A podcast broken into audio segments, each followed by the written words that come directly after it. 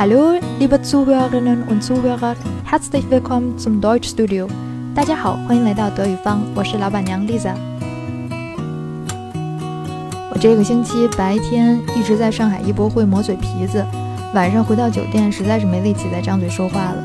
现在差事总算是结束了，我终于可以回来接着当我这个爱碎碎念的老板娘了。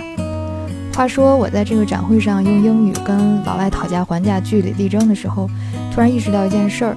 就是外语这个东西，不怕学不会，就怕记不住。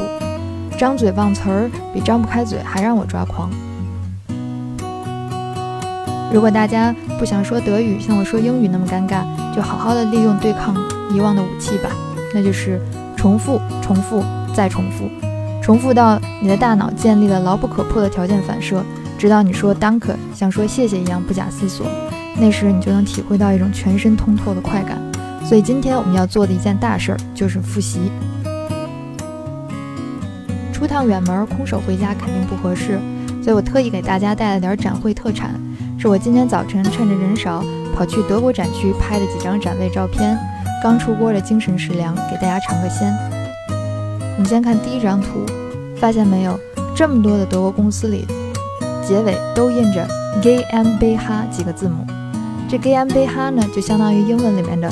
Co Ltd，它的德文全称是 Gesellschaft mit beschränkter Haftung，也就是有限责任公司。如果你打算在德国注册公司投资移民的话呢，公司类别到时候用 GmbH 就可以了。那像 Deutsche Bahn 德意志铁路、Deutsche Bank 德意志银行这样的大国企呢，都属于股份有限责任公司，德语的简称是 AG。德国人呢也比较喜欢用字母给公司起名儿。比如下面的这两家公司，当别人一张嘴就是 K O B 和 V B M 的时候，如果你能趁人不备的把它们念成 K O B 和 V B M 的话，没准展位上听到乡音的德国小业务员一激动，还能跑出来给你送个小纪念品。这两家医疗器械公司呢，我都不熟，但是下面这家叫 d a y a c a r d 医疗保险公司，我就再熟悉不过了。因为他以前每个月都会自觉主动的从我的银行账户扣走小八十欧元，就算是给我吃一辈子云南白药，也无法弥补他对我精神上造成的创伤。对这家咖呢，我也是又爱又恨。虽然白交了很多钱，但是每当我延签需要保险证明时，他还是很给力的。旁边这个带绿色 logo 的公司阿哈咖，跟 Day 阿咖同属公立医疗保险公司。我猜呢，是太担心错过像我这样只交钱不看病的优质留学生客户，他们不远万里的把办事处开到了北京亮马河，申请留学签证的同学们十有八九都会跟他们狭路相逢的。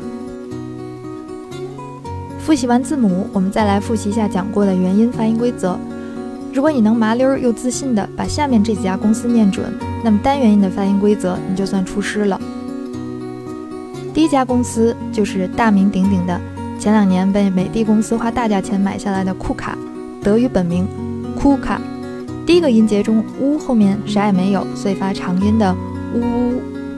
库卡呢，算得上是人工智能界的翘楚了，专门制造工业机器人。因为技术太厉害了，所以美的对库卡的收购把德国人给吓坏了，可能是太担心我们像他们当年山寨英国人一样那样山寨他们吧。我真想劝他们想开点儿。重复上演的历史悲喜剧那么多，又何必在意这一出呢？再看第二家公司，Kunen und Baker，看到了字母 u 哈，那不用犹豫，肯定一直乌下去就对了。后面的这个 Baker 在念的时候，还是要注意字母 v 得咬唇，Baker，字母 c 卡组合发 k 的音。那看这个形式呢，就八成是。一个叫 Kunen 的人和一个叫 Baker 的人合开了一家叫 Kunen und Baker 的公司。最后一家公司的名字里面呢，u 后面跟了两个 t，所以咱们就得把人家的名字念得短促有力。z u t a 别忘了这个字母 s 发 z 的音啊。